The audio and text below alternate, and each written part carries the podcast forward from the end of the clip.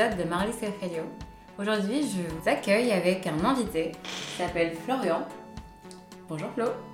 Bonjour à tous. Et mon ami Thomas. Salut tout le monde.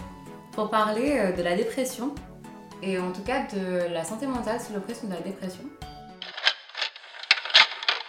Hello, c'est Marly. J'adore me poser des questions et surtout tout remettre en question. Mais je suis surtout convaincue que prendre en compte nos vulnérabilités est primordial aujourd'hui dans le monde dans lequel nous vivons. Et d'autant plus si nous souhaitons prendre en charge nos problématiques de santé mentale. Dans Marley Safe Radio, on explore ensemble ce qui fait de nous, êtres humains, des êtres vulnérables, c'est-à-dire sensibles, fragiles et interdépendants. Mais finalement pas si différents les uns des autres, car susceptibles d'avoir des expériences communes. Alors j'espère que cet épisode vous plaira. Et n'hésitez pas à suivre le contenu du podcast et les actus sur Instagram, at Radio. Belle écoute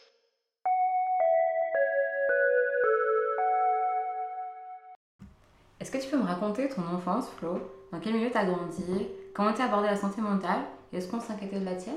Alors mon enfance, c'est assez vague. Je dirais que j'ai grandi dans un milieu plutôt aisé. J'ai été en primaire euh, dans le public à Nanterre.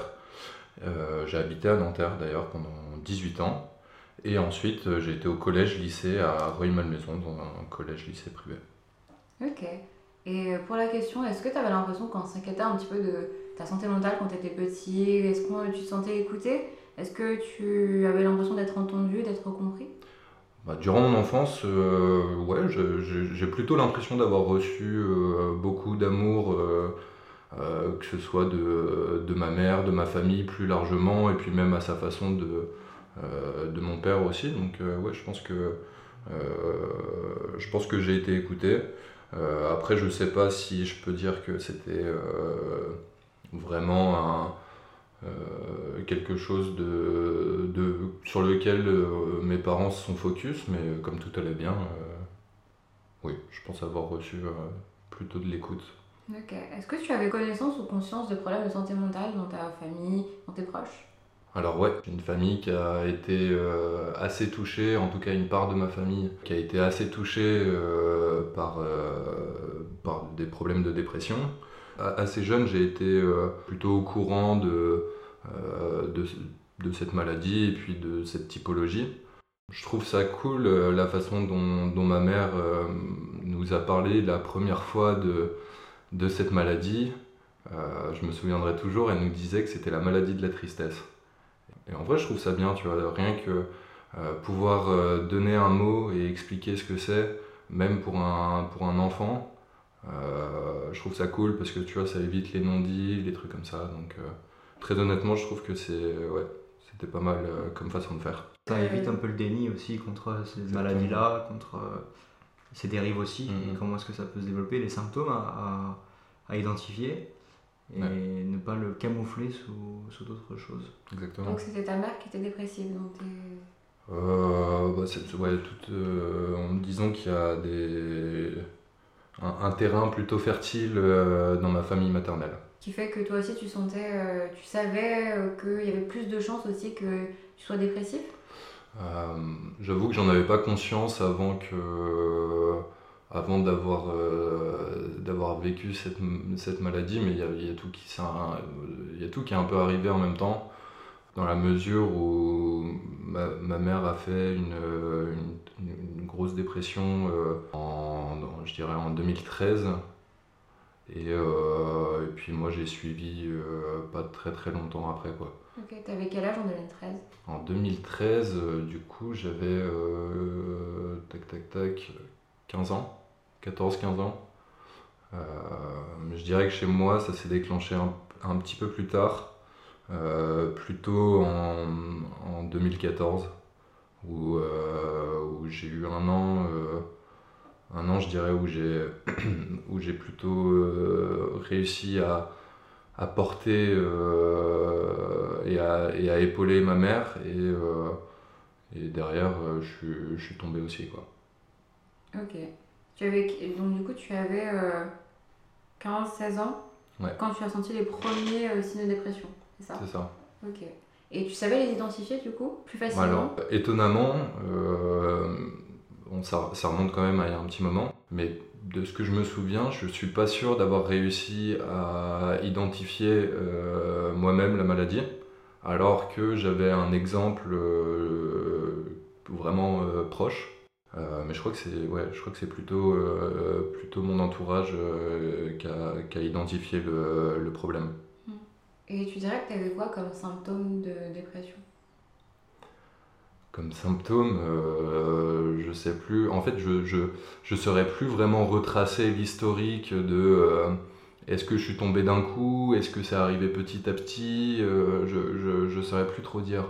Mais ce qui est sûr, c'est qu'une fois que, fois que ça s'était installé, les symptômes, c'est un manque d'attrait à la vie de manière générale. Enfin, j'avais plus envie de faire grand chose. Quoi. Je, je sortais plus de chez moi que ce soit pour aller en cours, euh, je n'ai jamais autant séché les cours qu'à ce moment-là.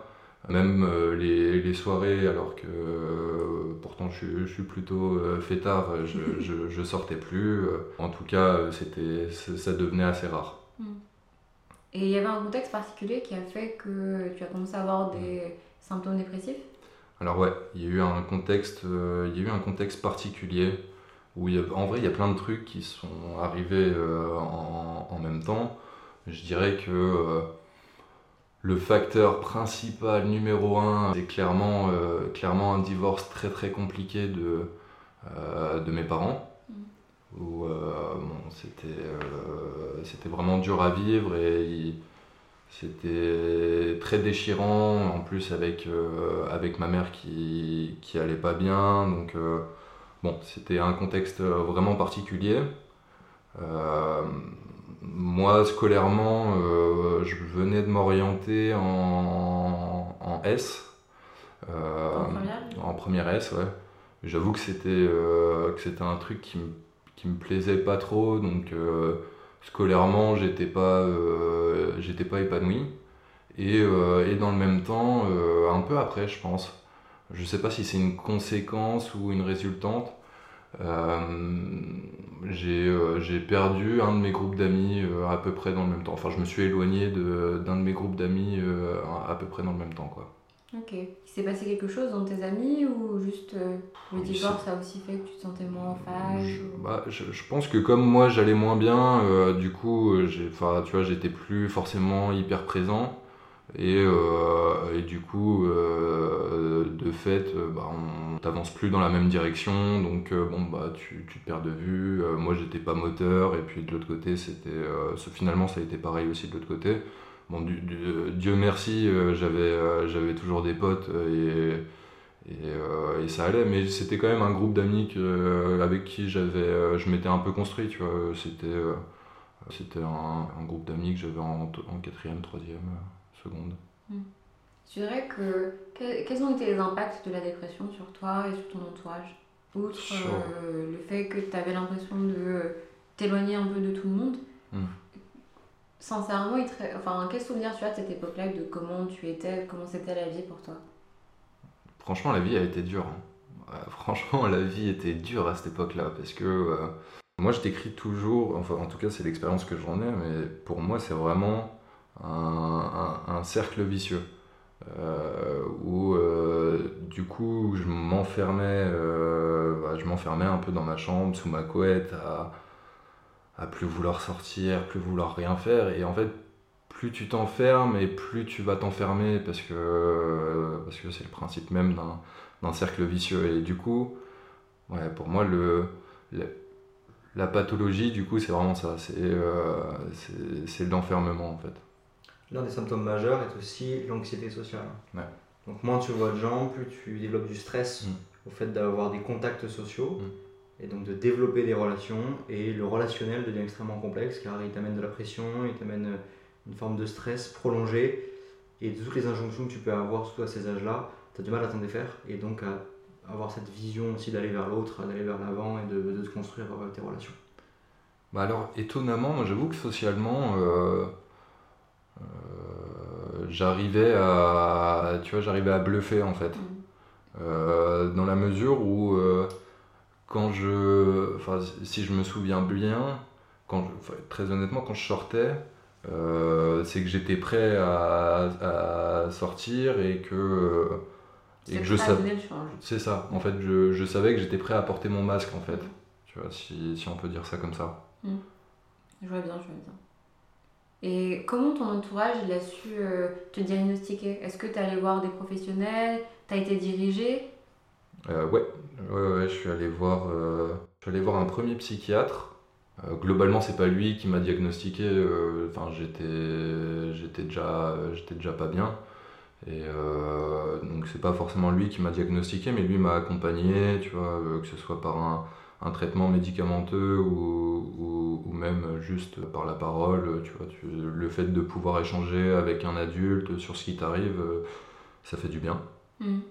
Euh, et, voilà, je dirais que ouais, mon accompagnement, ça a été euh, un psychiatre. Et puis j'ai été, euh, j'ai été beaucoup, beaucoup soutenu par, par ma famille, bien entendu. J'avoue qu'à l'époque, tu vois, je, je, pense que j'étais un peu jeune, mais ce, ce suivi psychiatrique n'était pas forcément quelque chose que, que j'affectionnais particulièrement. Pourquoi? Parce que, alors avec le recul, je pense que, que le psychiatre que j'ai vu avait, avait raison. Mais, mais quand je discutais avec lui, il me, il me disait des, il me disait des choses euh, que j'étais pas forcément encore prêt à, à entendre mm. sur des sujets où j'avais pas suffisamment de recul en fait. Ok. Il t'a un peu brusqué en fait dans sa démarche? Euh, je, je, dirais pas qu'il m'a brusqué. En fait, globalement, tu vois, pour, euh, pour rentrer plus précisément, ça concernait le divorce de mes parents et, et mon implication à travers, à travers ce divorce et où lui me disait de prendre de la hauteur et de m'éloigner, que c'était pas mon, tu vois, que c'était pas mon dos finalement. Euh. Tu te sentais coupable? Je me sentais pas coupable, mais j'avais euh, euh, j'avais besoin de m'impliquer parce que je trouvais pas que la situation était juste. Ok. il y avait aussi un contexte important aussi de responsabilisation vis-à-vis de ta maman qui avait été malade avant. Mm. Et il y avait cette continuité là aussi, j'imagine, qui prenait aussi beaucoup de poids C'est ça. dans ta balance.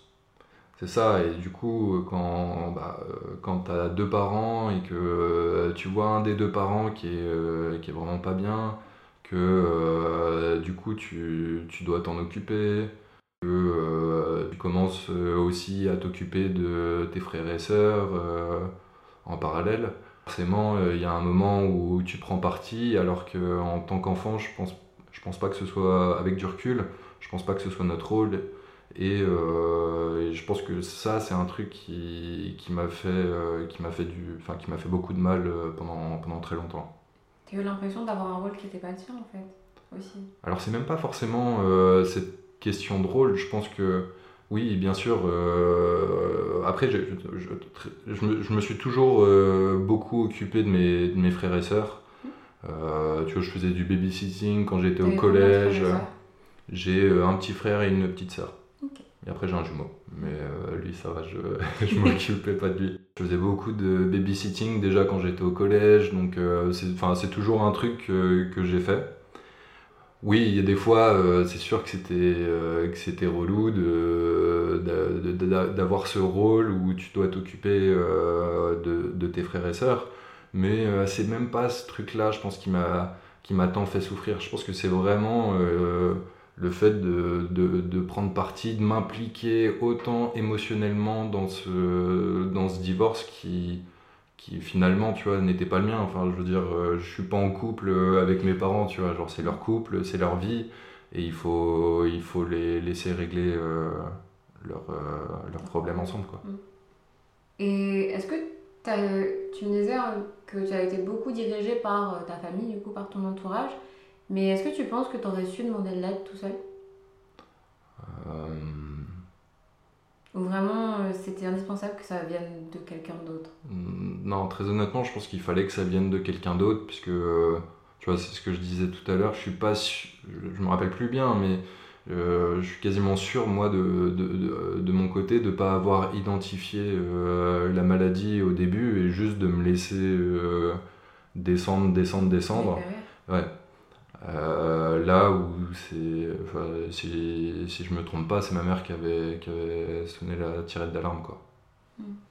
Je me permets de faire un petit lien parce qu'il parle du coup de son contexte familial avec le, avec le divorce de ses parents et donc du, du pattern de la maladie, Mm. donc de la santé mentale. Toi, tu as connu un truc aussi similaire euh, dans ta jeunesse avec Mm. la dépression, mais aussi avec la, la, la partie euh, euh, de l'érosion de, de ta famille, avec tes parents notamment?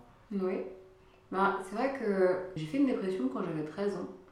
Alors, moi, c'est un peu. C'était pas dans le même contexte familial, dans le sens où ça venait pas de mes parents qui divorçaient ou un problème dans leur couple, mais c'était plutôt en fait à l'école. Ma problématique, c'était que j'ai vécu. Alors, je le racontais un petit peu dans d'autres podcasts, mais je suis arrivée en France quand j'avais 3 ans.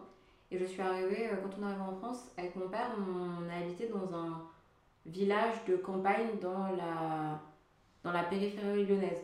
Donc, euh, je pense qu'on peut l'imaginer, mais c'était vraiment pas facile parce que quand on est arrivé, on était les deux seuls noirs du village.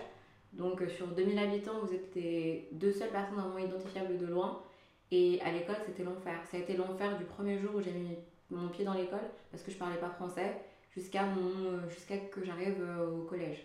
Et en fait, je pense qu'au collège, j'ai fait une espèce de burn-out où euh, je pense qu'on peut le dire comme ça, même si c'est un peu différent. Et j'ai fait ce qu'on appelle une phobie scolaire. C'est-à-dire une phobie scolaire, c'est quand euh, en fait on peut plus arriver à aller à l'école, on peut plus mettre un pas dans, dans notre établissement scolaire parce que ça nous angoisse. Et à la suite de ça, j'ai euh, été diagnostiquée avec, du coup, avec une dépression. Et euh, j'ai été hospitalisée pendant, euh, à deux reprises en tout cas, dans un hôpital pour, pour enfants ou pour adolescents. Et j'ai été suivie par euh, des, petits, des pédopsychiatres et euh, des, une psy. J'ai eu pas mal de professionnels de la santé mentale à ce moment-là. Je pense que j'ai dû en voir euh, une bonne petite quinzaine. Et j'ai pu euh, voir à quel point aussi le système euh, est très mal fait pour les jeunes et pour les enfants. Parce qu'on se retrouve vite confronté à des choses qu'on ne maîtrise pas. Et j'ai eu la chance, après avoir rencontré plein de professionnels, d'être bien dirigée, mais il m'a fallu longtemps. Et à un moment, j'ai presque perdu espoir parce que j'ai l'impression que personne ne pouvait m'aider. Mais par contre, j'ai eu la chance aussi assez jeune de savoir en fait que c'était plus euh, de mon ressort ce qui se passait. Je me sentais trop mal en fait.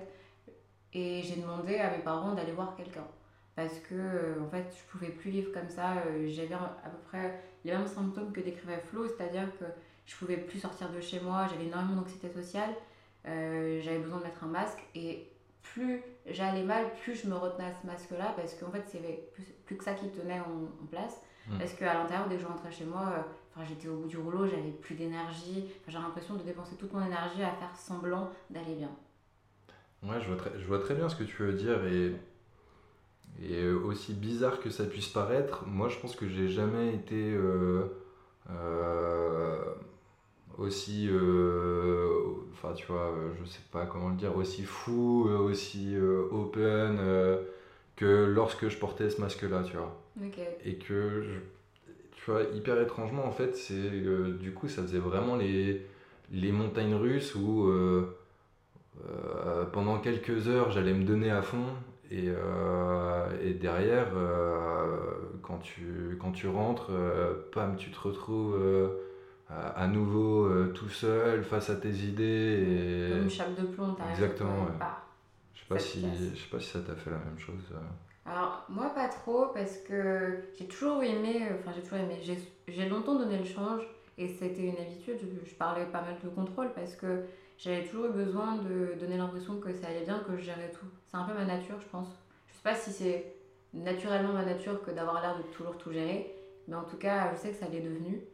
Et en fait, ça me demandait, ça, me- ça demande tellement de travail d'avoir l'air de tout gérer tout le temps, qu'à ce moment-là, je mettais pas toute mon énergie pour aller bien, c'était la seule chose qui restait, c'est-à-dire que c'était devenu mon fonctionnement de base, de tout gérer, de donner l'impression que je gérais tout.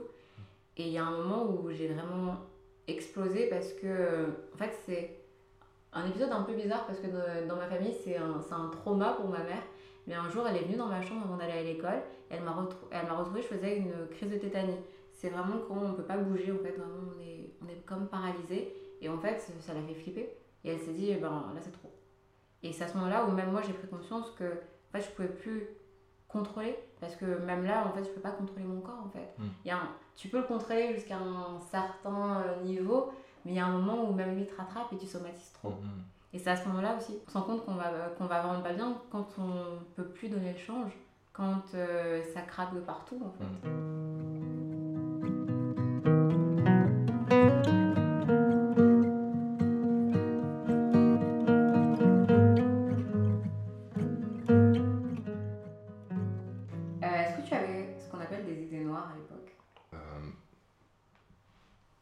Vrai, j'en suis pas si sûr. Mais je saurais pas te dire oui et je saurais pas te dire non. Parce que. Euh, T'avais quand même 15 000, idées qui, qui fusaient dans ma tête. En plus, j'ai été sujet à des insomnies vraiment très très fortes euh, pendant, pendant, toute cette période et puis même, euh, même après quand ça allait mieux.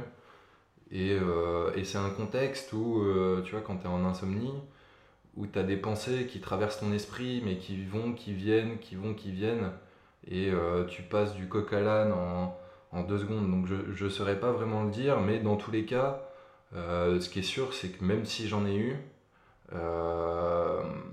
c'est des pensées qui ont traversé mon esprit et qui euh, qui se sont jamais établies réellement. J'ai jamais, euh, je suis jamais passé à l'acte. Euh, ouais, t'es jamais devenu suicidaire ou c'est jamais resté en fait dans ton quotidien? Ouais. Est-ce qu'il t'est arrivé de fuir la, la, gravité de la dépression, notamment en te réfugiant dans des dépendances ou dans ce genre de choses? Alors pendant ma dépression, non, j'étais clairement pas euh, pas sujet à. Comme je sortais plus, tu vois, je consommais même plus forcément d'alcool et, euh, je consommais pas de drogue de manière générale. Euh, après, tu vois, en, réfléchissant bien, je me demande si j'ai pas eu toute une période de ma vie avec une consommation d'alcool assez, assez importante. liée, à ça, même si j'étais plus dépressif, euh, je me demande si euh, ça m'a pas ça m'a pas aidé pendant pendant un petit moment. Hmm. Et tu penses que ça aurait joué sur quoi? C'était comme une bouée de sauvetage, comme pour oublier, comme pour te soutenir un peu dans la vie? Je saurais pas bien te dire parce que euh, je pense clairement je pense clairement avoir eu une période de ma vie où, où, où cette consommation était un peu autodestructrice et où, clairement, quand, quand, je prends du recul, c'était enfin, ça, mais je ne me rendais pas compte sur le moment. Donc c'était vraiment pas intentionnel, c'était pas une bouée de sauvetage pour autant, puisque euh, a priori je trouvais que j'allais bien pendant cette période-là, tu vois, je m'étais sorti du truc et tout, mais, euh, mais je sais pas. Ouais. Ok. Est-ce que tu as eu d'autres phases dépressives que du coup à 15-16 ans? Ouais, Alors, ouais, du coup, j'ai eu cette phase à, 15-16 ans, mais qui a duré quand même un, un, petit moment. Je dirais que ça a duré, euh, ça a duré pendant un an, je pense. Ok, donc une grande partie de ton lycée en fait. ouais, je fais 4 ans au lycée, moi. Donc, euh, j'ai fait 4 ans du coup au lycée. et je dirais que en fait, ouais, toute, mon, toute mon année de. enfin, ouais. La fin de, ma, fin de ma seconde, plus mon année de euh, de première, mhm. euh, première S, ma première année en fait. Euh, clairement, ouais, là j'étais, j'étais pas bien et je dirais que ça s'est, que ça s'est arrêté lors de, lors d'un été en fait. Je suis, je suis parti en vacances pendant quasiment deux mois dans, dans, dans, dans, le sud de la France où il faisait beau, j'avais j'avais rien à faire, euh, je m'occupais de moi, tu vois, je faisais du sport, je faisais attention à moi, je mangeais bien, j'étais entouré de ma famille. Et, euh, et très honnêtement, vrai, euh, derrière, quand je suis rentré, quand je suis rentré sur Paris, ça allait mieux. Quoi. Ok. C'était à ressourcer en fait. Exactement, ouais. Exactement. Je pense que j'avais besoin de ça, d'être dans un lieu différent de, de pouvoir euh, penser à rien. En plus, je savais, tu vois, que, que je redoublais, donc euh, j'avais pas de pression pour l'année d'après de me dire putain, les cours, les trucs et tout. Bon, je savais que j'arrivais, euh, du coup, je, suis passé en, en première ES. Mon lycée m'avait proposé de passer en terminale ES, mais j'avais préféré justement repartir de zéro, mmh. me dire que j'arrivais avec des bases solides, et du coup, tu vois, même, je, je, suis rentré, les cours, ça marchait. Euh, moi j'allais mieux, euh, du coup je me, je me, remettais à sortir, enfin tu vois, je, je suis passé d'un cercle vicieux à un cercle, à un cercle vertueux en fait. tout est revenu euh, dans l'ordre en fait, tout est remis à sa place un petit peu ouais. quand t'es revenu. Ouais, c'est un peu ça, ouais. je pense que tu vois, ce nouveau départ de me dire, ok, bah, je change tout, je change d'orientation, je, Je change, même tu vois, je change de promo au, au, lycée. Ça m'a fait, ça m'a fait beaucoup de bien, ouais. Ok. T'étais encore suivi à cette période-là? Non. Non, en fait, j'ai arrêté j'ai arrêté mon suivi à fond, avant, la fin de, avant la fin de ma dépression. Puis un moment où, juste euh, j'avais plus, j'avais plus envie. Et puis tu vois, c'est aussi ce que j'expliquais tout à l'heure. J'avais pas forcément une super relation avec ce psychiatre, même si euh, tu vois, ça fait du bien d'être écouté, de, de discuter. Euh, moi, j'étais, j'étais pas pour et du coup, euh, tu vois, il m'arrivait de sauter les rendez-vous, de mm. même sans prévenir, euh, j'y allais pas, enfin tout ça quoi. Ouais, tu fuyais autant sa rencontre que toi quand tu sortais en fait et que tu mettais ton masque. C'était la fuite aussi de la responsabilisation face à la maladie mm. et la fuite face à, l'acceptation à ce moment-là. Ouais, j'ai même, tu vois, j'ai même des souvenirs où euh, en général j'arrivais euh, je calais euh, je calais les rendez-vous après après mes cours et, et en fait j'ai des souvenirs aussi de où je me disais bah là j'ai pas envie d'y aller parce que j'ai envie de j'ai envie de rentrer chez moi d'être dans ma chambre de me retrouver tout seul de enfin aussi bizarre que ça puisse être de euh, de retourner dans mon, dans mon petit cercle vicieux. Quoi. Dans ta zone de mmh. confort aussi. Hein. Ouais, et puis dans ta, dans ta zone de confort, ouais. Exactement. L'habitude. Mmh. Mmh. Quelque chose de rassurant aussi. C'est que le psy, c'était un trop peut-être un, un, pas trop grand vers le fait de t'en sortir. C'est peut-être un peu euh, un peu difficile en fait. Un pas que t'étais peut-être pas encore prêt à, à faire. Euh, non, je, je suis pas sûr. Je pense que c'était surtout, euh, c'était surtout l'envie de, de retourner dans le cocon. Ouais. Mm. De retourner dans le cocon. Moi, je me suis beaucoup enfermé dans ma chambre.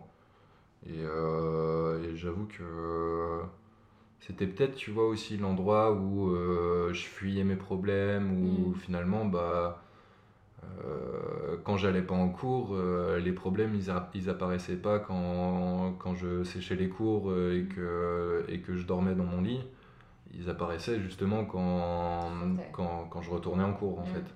Et du coup, ouais, c'est un peu cette, euh, cette espèce de zone coupée du temps où, où tu t'enfermes et où finalement, en fait, pendant l'espace d'un instant, tu n'as plus forcément tous ces problèmes qui te rongent. Euh, c'est un peu ça, ouais. Mm. Même si tu as, as, toujours les pensées qui, qui vont avec, mais euh, tu, tu, arrives à temporiser en fait, je trouve. Et pourtant, c'est parce que tu y restes que d'autres problèmes Exactement. sont engendrés et ça génère de même. Mais c'est tout, ouais, c'est tout ce... Tout le cercle que tu, tu parlais. Et pour passer un peu à plutôt aujourd'hui en fait, parce qu'on parle d'il y a presque 10 ans. Aujourd'hui, comment tu vas? Aujourd'hui, je vais très très bien.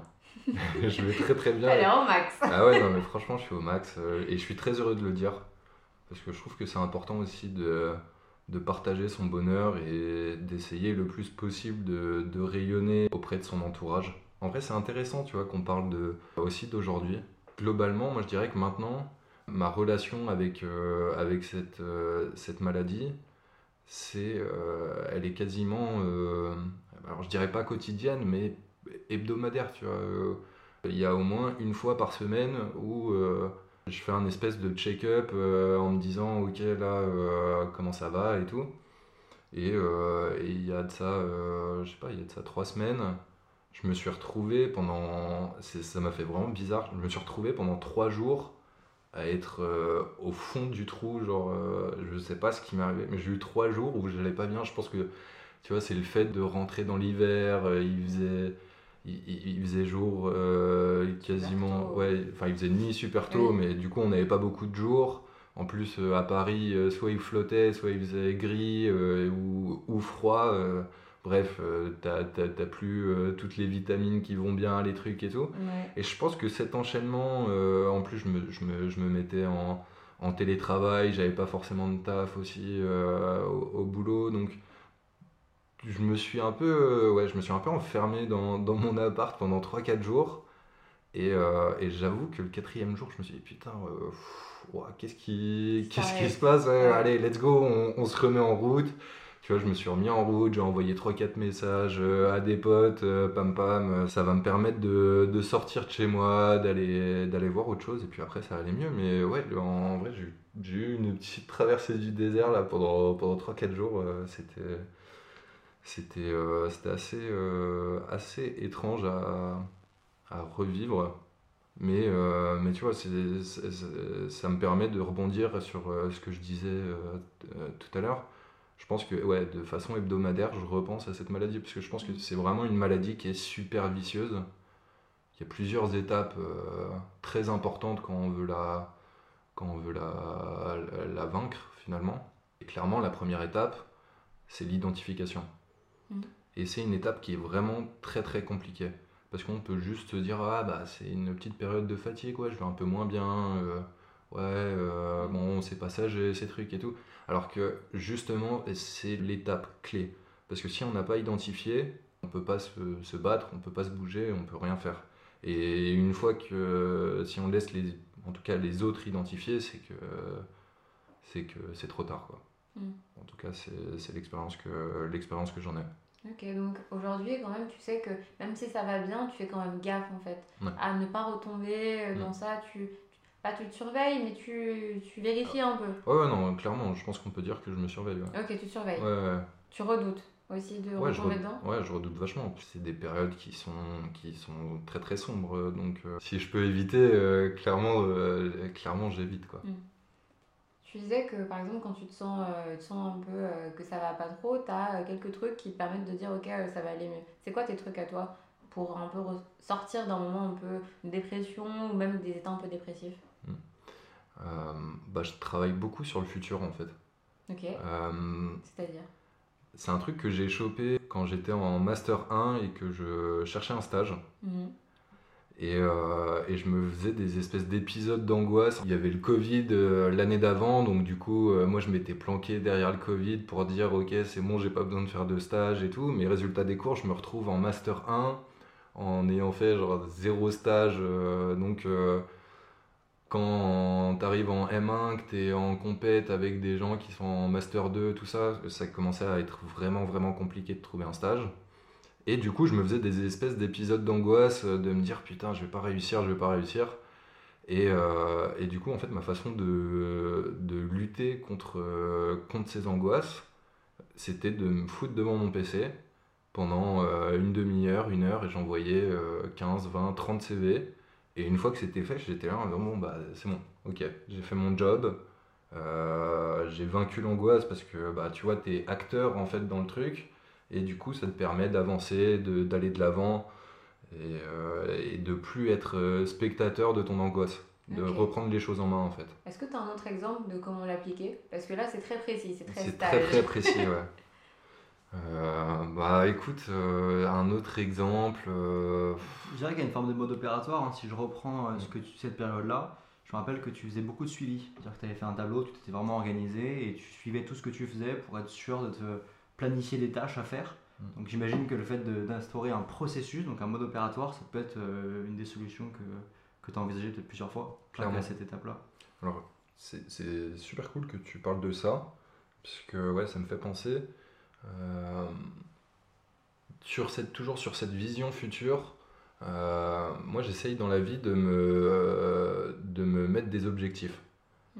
Et, euh, et clairement, j'ai des objectifs qui sont, qui sont très clairs et euh, qui sont amenés aussi à changer en fonction de, des réflexions que je vais avoir.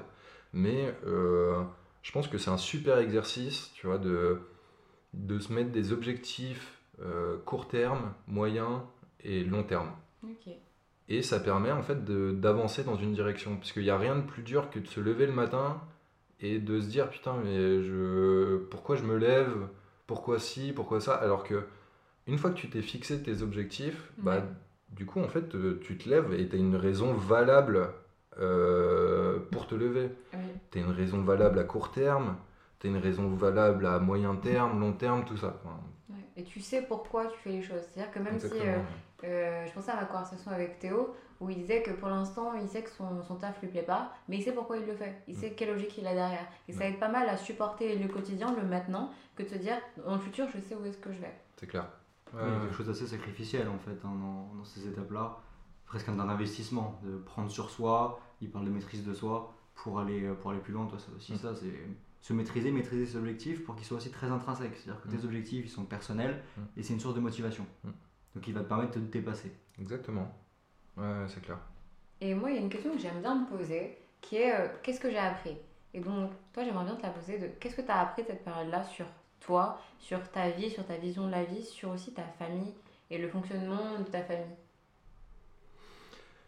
Euh, C'est une question qui est super vague. Euh, je dirais que j'ai appris, enfin que j'avais, j'avais une bonne capacité d'écoute avant, mais que là, clairement, j'ai appris d'une part à à m'écouter moi-même et d'autre part à écouter les autres, mais, mais aussi à interpréter, euh, interpréter le non-verbal, tu vois, avoir une intelligence, enfin, je pense que ça m'a permis de vraiment d'avoir une intelligence émotionnelle euh, beaucoup plus développée.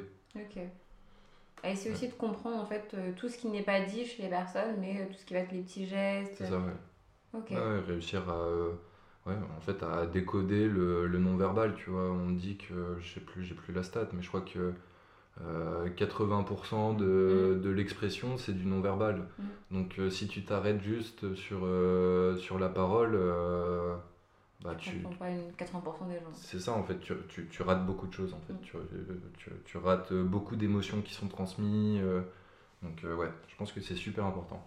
Donc, tu dirais que l'une des choses qui te reste le plus, c'est que tu es devenu plus empathique en soi alors l'empathie, je l'avais, euh, mais tu peux être empathique que des choses que tu identifies en fait. Mhm.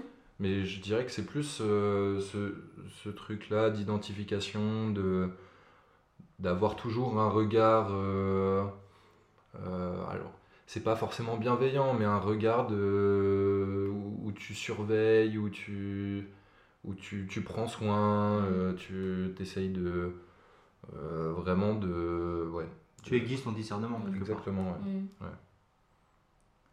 Et toi, et toi, Marlène, qui, qui pose cette question, qu'est-ce que tu as appris? La dépression? Euh, Moi, je pense que j'ai appris beaucoup de choses sur moi, sur mes parents aussi, of course, mais surtout sur moi. J'ai appris euh, que j'avais une force immense, que j'étais capable aussi. je pense que c'est peut-être l'un des points communs que toutes les personnes qui ont vécu une dépression peuvent avoir, c'est découvrir en fait une force cachée qui est de pouvoir s'en sortir. Parce que je crois que je sais qu'il y a beaucoup de gens qui sont dans des états dépressifs ou dans des dépressions et qui ne voient pas le bout, mais pour ceux qui arrivent à s'en sortir, je crois qu'il y a une satisfaction qui est immense de se dire ok, j'ai réussi. Je suis plus au fond du trou, je suis plus au fond du gouffre. J'imagine un futur et je veux être dedans aussi, dans ce futur-là. et ça, je trouve que c'est trop cool. Il y a ça, il y a euh, le fait aussi que, moi en tout cas, euh, j'ai, je pense, développer mon empathie. Je pense aussi que j'avais, j'ai toujours eu un naturel assez empathique. Je suis quelqu'un qui est euh, très à l'écoute des émotions des, des autres en général. Mais j'ai appris par le fait d'être en introspection intense à essayer en fait de d'aiguiller les gens à essayer de se découvrir aussi. Parce que moi j'ai appris très jeune, du coup je le disais quand j'avais 12-13 ans, à me poser des vraies questions sur moi-même parce que j'avais des idées noires, j'étais toute seule. C'est une période où j'ai perdu énormément de mes amis, où je me suis retrouvée vraiment toute seule, mais vraiment, je voyais personne. Pendant six mois, j'ai vu personne parce que j'allais plus à l'école, je faisais plus d'activités euh, extrascolaires, je faisais rien et j'étais juste moi vs moi. Et ce moi vs moi m'a permis de rentrer en moi-même comme peu de gens ont l'occasion de le faire parce qu'en fait, t'as aucune distraction. T'as juste toi et toi-même. Et à part ça, tu manges, tu bois, ok, mais c'est tout. Et c'est presque un exercice un peu de yogi tu vois, d'être aussi penché sur soi-même, ça peut rendre un peu, un peu fou, j'avoue. Mais quand on sort et quand tu vois aussi euh, tout ce que tu en apprends, tu te rends compte que tu as vécu une étape de fou. En fait, tu as l'impression de. Tu prends 10 ans dans la face de maturité, d'apprentissage sur toi-même et euh, tu te rends compte que là maintenant j'ai 23 ans et j'ai appris des choses qui sont inestimables et dont j'aurai besoin et qui seront utiles toute ma vie sur moi-même et sur les autres aussi, sur l'empathie que peuvent avoir les autres, sur le fait que même si tu as l'impression que tes meilleurs potes au collège, c'est tes meilleurs potes pour la vie, en fait, au final, c'est triste à dire, mais il faut surtout se connaître soi et être son meilleur pote d'abord. Et ça, je pense que c'est des choses qui me seront utiles toute ma vie parce que aujourd'hui, ça m'a rendue extrêmement indépendante. J'adore mes amis, j'adore les gens qui m'entourent, j'adore mes potes, j'adore les, personne que je peux rencontrer même par hasard, mais je sais qu'au fond, la personne que je dois adorer, que je dois chérir, c'est moi-même. Et je le dis avec beaucoup d'humilité, parce que je trouve que je dois chérir les autres aussi, mais moi aussi. Donc ça, je trouve que c'est un apprentissage que je trouve inestimable. Ouais, je, rebondis sur ce que, sur ce que tu dis. Il y a deux trucs qui, qui m'ont, enfin, qui, qui, ont résonné dans, dans, dans, ce que tu viens de dire. D'une part, j'avais, j'avais oublié, mais très honnêtement, là, tu vois, quand, quand on a parlé, genre, ça m'est, ça, ça m'est vraiment revenu dans la gueule, euh, ce, ce truc-là d'avoir l'impression d'être un surhomme quand tu t'en es sorti, mais c'est... Euh, c'est vraiment enivrant. Et tu vois, là, rien que d'en parler, genre, euh, je sais pas, tu vois, je. Tu le revois. ouais, je revois cet état d'esprit et t'as l'impression d'avoir d'avoir d'avoir gravi l'Everest mm. et que et que t'es plus Enfin, que, ouais, clairement, t'as as, fait l'étape la plus dure de ta vie, tu vois. C'est ça, il y a aussi ça. Ouais, t'as as, l'impression d'être, euh, enfin, limite d'être dans ta deuxième vie, de, euh, ok, maintenant j'entame mon, mon vrai moment, et c'est ça. Moi aussi, je ressens grave ça, c'est vraiment, c'est que après, t'as l'impression que pas t'as tout vécu, mais en fait j'ai tout donné. Mm. Maintenant euh, c'est que du kiff. Maintenant il euh, faut, que je fasse les choses que j'ai envie, il faut que je teste des trucs, il faut que je m'ouvre aux choses, que je développe certaines choses, développe d'autres compétences, tu vois. Mais tu te dis, ok, j'ai vécu peut-être l'une des pires choses qu'on peut vivre en étant une personne. Maintenant c'est que du kiff. Et maintenant on essaye, on fait les trucs dont on avait peur, on essaie d'avoir moins peur. Clairement. Et le deuxième truc, euh, deuxième truc sur lequel je voulais rebondir, euh, c'était le fait de s'écouter, d'être pote avec soi. Et euh, ça, c'est une phrase que je dis, euh, que je dis énormément à, mon entourage. C'est que, tu vois, dans des discussions avec des potes, discussions avec la famille, moi je trouve que tu peux pas aider les gens tant que t'es pas bien avec toi-même. Hmm. Et que finalement, peut-être aussi un des apprentissages de, de, de mon épisode de, de dépression, c'est vraiment de me dire il faut que je sois bien. Et quitte à ce que je sois égoïste. En fait, si moi je vais pas bien, bah, je peux pas faire le bien autour de moi. Mm. Et du coup, c'est vraiment devenu un axe primordial dans ma vie, d'être heureux dans ma vie. Parce que si je suis pas heureux, si, enfin, heureux, c'est un bien grand mot, mais si je suis pas bien, je sais que je vais pas pouvoir, euh, tu vois, je vais pas pouvoir rayonner, je vais pas pouvoir être là pour mes potes, je vais pas pouvoir être là pour ma famille, ce qui est des trucs qui sont hyper importants pour moi. Mm. Et du coup, je pense que ouais, c'est une leçon à, à vraiment jamais, euh, jamais perdre, euh, perdre de vue. Il faut vraiment, dans un certain sens, être égoïste, parce que finalement, après, si tu projettes le truc, c'est même pas forcément de l'égoïsme, mm. parce que c'est ce qui te rend capable aussi de euh, d'aider euh, ton prochain. Quoi. Tout à fait, la manière dont tu le dis, même si c'est se concentrer sur soi d'abord, moi je trouve que ça reste quelque chose de très. Euh, de, avec des, fait avec des bonnes intentions parce que tu es aussi dirigé vers les autres. Tu sais qu'en fait, pour mieux aider, il faut que toi tu commences mm. par t'aider toi-même. Mm.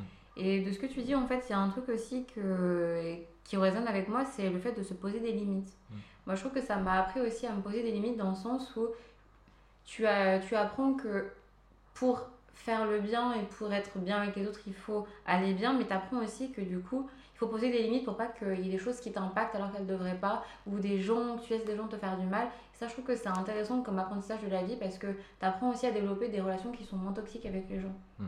Enfin, en tout cas, tu essayes. Parce que tu as vécu ce moment difficile et tu dis, ok, je veux pas retomber dans ça. Tu redoutes le fait de tomber dans ça et donc du coup, tu vois hein, ce qui peut te. Toutes les choses, en fait, toutes les petites choses, tous les petits les fameux red flags en fait, qui peuvent te faire retomber dans ça et tu dis ok ça je peux pas, ça cette personne, euh, ce qu'elle fait là c'est vraiment pas ouf, mm. ça peut me faire retomber dans les mauvais travers mm. et en fait tu fais grave gaffe parce que tu fais, tu prends plus soin de toi en fait. Ouais, ouais je, je, suis carrément d'accord, je suis carrément d'accord avec toi. Euh, je voulais intervenir sur, euh, sur un truc dont vous parlez tous les deux dans vos récits respectifs. dans l'identification, toi tu le disais beaucoup, parce que tout à l'heure tu posais la question à Flo euh, sur les solutions en fait qu'il avait quand il avait ces épisodes euh, où il était un peu moins bien, où sa santé mentale pouvait être fléchir un petit peu, disons, mm. euh, les épisodes de déprime. Qu'est-ce qu'il faisait à ce moment-là? Il parle d'identification, donc le dialogue interne, l'écoute. Ça, c'est quelque chose que tu fais très bien aussi quand tu sens que ça va aller mal ou que ça ne va pas très bien. Tu as des solutions, des choses que tu arrives à t'écouter déjà. Mm. C'est qu'il y, a des jours que tu prends un peu pour toi, des self-care days, où, où tu t'imposes aussi ce jour-là pour euh, faire des choses que tu aimes. tu as des choses comme ça à conseiller, à conseiller dans ce sens-là? Moi, j'ai appris avec le temps et avec l'âge à développer plein de petits rituels. Moi, c'est quelque chose qui me rassure, qui m'a toujours rassuré, c'est développer des choses que je trouve rassurantes, qui me permettent d'avoir confiance en moi ou confiance en la vie presque. Et euh, dans ces petits trucs, si je pouvais en citer quelques-unes, ce serait déjà, un, j'ai développé tous les petits trucs dans, ma, dans le quotidien qui me rendaient spécifiquement heureuse. Donc les moments qui me rendaient spécifiquement heureuse, et j'ai appris à les mettre tout le temps dans mon quotidien. Par exemple, ces jours, je me suis rendu compte que prendre soin de moi, ça me rendait profondément heureuse. Donc du coup, matin et soir, j'ai un petit moment où je me chouchoute, je prends soin de ma peau, etc. Et ça me rend heureuse de le faire. Et quand je le fais pas, ben je me sens pas bien. Et peut-être que c'est très, c'est très psychologique, mais je trouve que du coup, un, tu commences bien ta journée et tu la finis aussi très bien parce que tu as fait, as mis tes crèmes, tu as mis ton sérum et tout. C'est un truc qui me rend extrêmement contente en fait. Dire que ça me rend heureuse, ce serait un très grand mot, comme tu le dis si bien, mais en fait, ça permet de commencer d'un bon pied une journée ou de la finir. Il y a aussi le fait de créer des petits rituels comme euh, j'aime bien me récompenser. Je trouve que les humains fonctionnent beaucoup au circuit de récompense. Et moi, heureusement, dans mon circuit de récompense, il n'y a pas des trucs qui sont trop nocifs. Donc, euh, il n'y a pas de drogue, il n'y a pas d'alcool et Dieu merci. Mais par exemple, j'aime bien me récompenser en mangeant un truc que j'aime bien, un cookie par exemple, je suis une fan de cookies. Ou euh, manger de la bouffe que j'aime, genre je mange taille ou quoi. Et en fait, quand tu as passé une journée qui est difficile ou même une très bonne journée, en fait, tu dis ok, je me récompense comme ça, et c'est un petit rituel. Et en fait, tu apprécies ces moments-là parce que tu sais que ok, j'ai fait cette tâche que j'aimais pas, ok cool je vais me prendre un cookie tu vois. Et ça aide aussi à affronter des petits trucs où tu dis ok je vais faire ce truc qui est pas cool mais après j'ai ce truc aussi qui est très cool. Et tu dis ok alors je vais, je vais faire ça parce que je sais que c'est qu'un moment à passer après ça va être cool. Je crois que je conseillerais à, à tout le monde en fait d'avoir ces petits trucs euh, savoir qu'il y a un truc que t'aimes bien et savoir que lorsque tu as un, truc à faire que t'aimes pas ou un moment de ta journée qui se passe pas bien savoir que ça tu peux le faire pour arranger ta journée arranger ton moment. Parce que nos journées, c'est des assemblages de petites minutes, de petites secondes. Et en fait, c'est notre volonté, notre choix que d'en faire des moments, des minutes, des secondes qui sont cool. Effectivement, dans la vie, on a des moments où forcément on est obligé de faire certaines choses, mais c'est notre choix que de choisir que le prochain soit quelque chose qu'on fait parce que c'est cool. Moi, c'est clair.